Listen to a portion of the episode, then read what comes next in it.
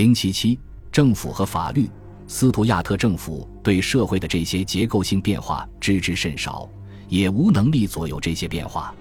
斯图亚特政府掌握的资源远远不能实现国王的野心，也不能满足大多数人对国王以及国王对自己的期待。国王掌握的财政和官僚资源仍然有限。詹姆士一世继承了每年三十五万英镑的收入，到十七世纪三十年代末，这一数字已经上升到了一百万。八十年代末甚至达到二百万，增长显著。这意味着，在整个十七世纪，斯图亚特王室在和平时期有足够的资金从事各项活动。到十七世纪末期，来自王室土地和王室封建特权的收入大幅减少，只占王室收入的一小部分。王室的常规收入主要来自对贸易的征税、商品进出口关税和消费税。消费税是对基本生活消费品征收的一种销售税，只有在内战期间和政权真空期，直接税收才是重要的财政来源。在一六零三至一六四零期间和一六六零至一六八九期间，直接税收占王室收入的比例不到百分之八，明显少于十四世纪或十六世纪。这一现象部分反映了土地所有者主导着具有税收支配权的下议院，但也反映了阻碍提高税收分配效率和公平性的行政弱点。贸易的活跃度，尤其是在1630年以后，成为王室收入稳定增长的最大原因。几乎在各方面，斯图亚特王朝都是欧洲负债最少的王朝。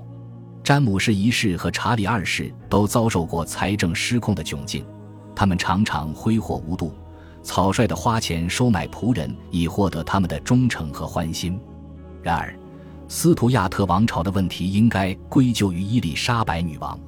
在16世纪和17世纪的整个欧洲，国王们都以国家正在遭受暴虐或异端的外国人的入侵威胁为借口，设立新的税种。而当入侵恐慌被解除或入侵被击退后，这些税种通常被永久地保留下来。十七世纪九十年代，当英格兰遭到专制君主路易十四和詹姆士二世的围攻时，威廉三世就做出了这样的税收调整。由于斯图亚特王朝从来没有面对真正的外敌入侵的威胁，于是没有充分的借口进行令人难以接受的财政税收调整。在无敌舰队时代，伊丽莎白一世有绝佳的机会增设税种。但他年事已高，心力交瘁，接受了保守的建议，没有去尝试。相反，他通过出售土地来支付战争的费用。虽然这一做法没有让詹姆士一世和查理一世的处境变得如人们一度认为的那么艰难，但确实产生一个重大结果：它使国王丧失了借贷的抵押物。只要斯图亚特的国王们用心治理，就有足够的收入实现财政平衡。在当时的统治者中，几乎只有斯图亚特王朝的国王没有破产过。他们只在1670年有过一次被迫推迟偿还贷款利息的情况，但他们从来没有足够的资金去打一场胜利的战争。好在从1600到1689年，从来没有人威胁要入侵或向英格兰宣战，这并不像听起来那么严重。英格兰向西班牙、法国和荷兰发动过战争。但英格兰始终是侵略者，虽然这些战争没有完全实现主张战争的人的目标，但至少英格兰没有吃过一场败仗，让步也都是发生在交战前。虽然争夺殖民地的斗争正在激化，但是英格兰没有割让过领土，相反，领土继续稳步扩张。英格兰人越来越认识到，对欧洲大陆的重大武装干预是徒劳的。于是逐渐增加了向海军的投资，而所有欧洲大陆国家也发现陆地战争的高成本阻碍了海军的发展。到1689年，英格兰海军与荷兰和法国平分秋色。接下来的二十五年里，一系列战争使英格兰海军称霸欧洲。由于没有财力支持，英格兰无法推行积极的外交政策，但在17世纪，其世界地位有了大幅提升。王朝缺乏强制性的力量，没有常备军或有组织的警察部队。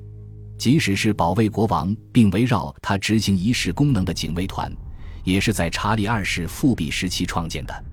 一六零三至一六四零年期间，国王可以在紧急情况下召集的战斗人员只有区区几十人，远非成千上万。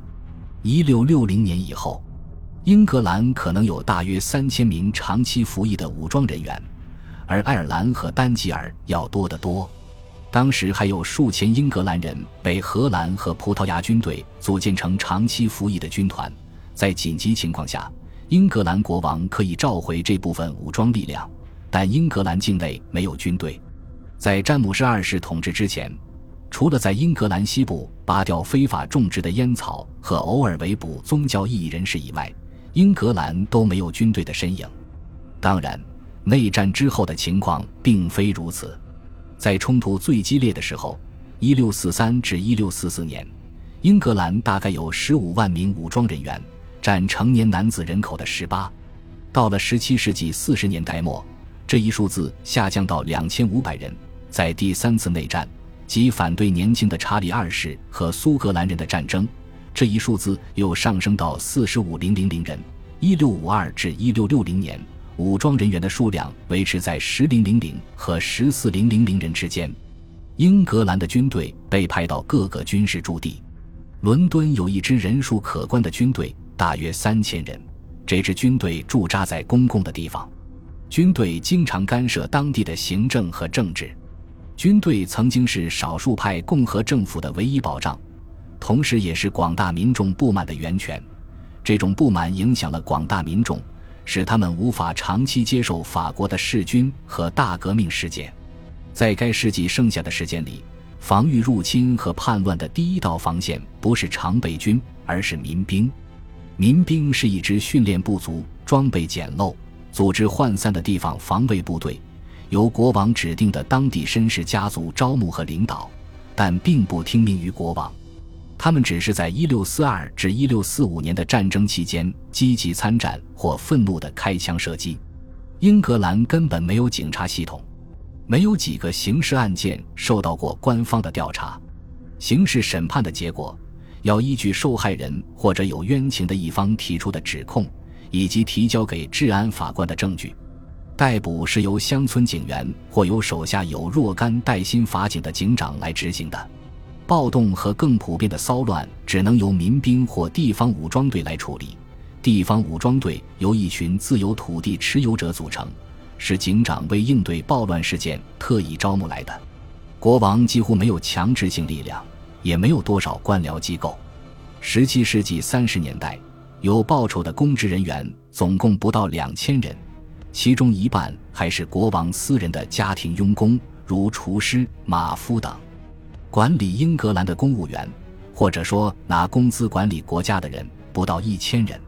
最少的是为法庭和枢密院服务的文职人员。由于事实调查人员人手不足，且没有足够的文件柜存放可供检索的资料，因此决策者手头的所掌握的信息明显受限。十七世纪，略微有所扩大的公务员队伍，大幅改进了海军管理和财政部门的工作。内战带来了两个宝贵的副产品，在官方账目中引入阿拉伯数字取代罗马数字和印刷情况调查表。尽管枢密院在1603至1640年期间规模增加了三倍，并在查理二世时期再次翻倍，但是办事效率却稳步下降。而且，虽然在外交理事会、贸易理事会、殖民地理事会等机构下面设立了二级委员会。但是办事效率并没有在伊丽莎白时期的基础上有所提高。十七世纪的英格兰政府是基于同意而进行统治的，这通常是指政府事务是由议会决定并通过议会讨论的。但更重要的是，这意味着政府是由来自英格兰各地无偿的、自愿的官员决定，并通过他们进行统治。各个郡政府掌握在重要的绅士手中。十七世纪初。这样的绅士有三千人左右，而到了十七世纪后期，这一人数达到五千人左右。他们是由国王挑选的，但是国王选择的自由度受到限制，他只能从每个郡的财富和声望最高的八十个家族中挑选约五十人出来。在实践中，除了太年轻、太老迈、太疯癫或过于笃信天主教的之外，所有绅士家庭的一家之主都被任命了。在二百个左右的行政区，权力掌握在十二至一百人的团体手里。在大多数行政区，这些掌权人构成了一个自我延续的寡头统治集团。在规模较大的少数族裔中，选举像是一种更广泛的特许权。直到十七世纪八十年代，才有人试图挑战乡村和城市精英约定俗成的权利。地方精英对政府的自愿支持极为重要，因为他们掌管着许多重要事务：税收的评估和征收、民兵的维持、训练和部署、社会和经济立法的实施、大多数罪犯的审判，以及日益加强的强制实施宗教统一。在查理二世复辟时期，他们的自主权和权威性实际上比战前时期更大。十七世纪的执政艺术是让那些统治城镇和乡村的人认识到，他们与王室之间存在着密切的利益契合点。在大部分时间里，这种利益契合是被认可的。王室和绅士之间拥有共同的政治词汇和相同的社会理念，对秩序和稳定的脆弱性也有同样的忧虑。这层关系让绅士们即使在不情愿的情况下，也不得不服从国王。一六二五年，当一位绅士听到朋友抱怨被迫非法征税，他对这位朋友说：“我们绝不能给我们下面的人树立一个不效忠君主的榜样。”地方精英也参与了无数的地方争端、对峙和利益冲突，这些矛盾可能涉及传统做法或荣誉问题。税收的分配或税率问题，地方职位的晋升问题，或者改善公路和河道运输的资金问题。对于以上这些这些问题，国王和枢密院显然是仲裁者。所有的地方治安长官都需要王家支持来维持他们的地方影响力。如果不与国王合作，多数时候，任何人都别指望获得国王的支持。执政的艺术就是让所有地方郡长马不停蹄的努力工作。一六零三至一六四零年间，即使有时候对被派下来的任务感到震惊或不安，但大多数郡长仍然尽职尽责。一六六零年后，内战的可怕回忆也产生了同样的效果。只有一六四一年的查理一世和一六八七年的詹姆士二世例外，他们暗藏私心。为了自己的利益而放弃与这些拥有大量土地、财富和权力的群体进行交易，此时王权与绅士之间的利益纽带宣告破裂。除了王室与绅士阶层所保持的利益关系外，我们也不应该低估王室对那些塑造信仰和观点的机构的控制力。虽然国王从来没有完成对中小学、大学、教堂和媒体的控制。而且随着时间的推移，控制力反而下降了。但大部分时间里，大多数教师、传教士和作家还是维护王权以及现行的社会和宗教观点的。这方面有一个明显的例子：劳德大主教和他的集团力图推进英格兰教会改革。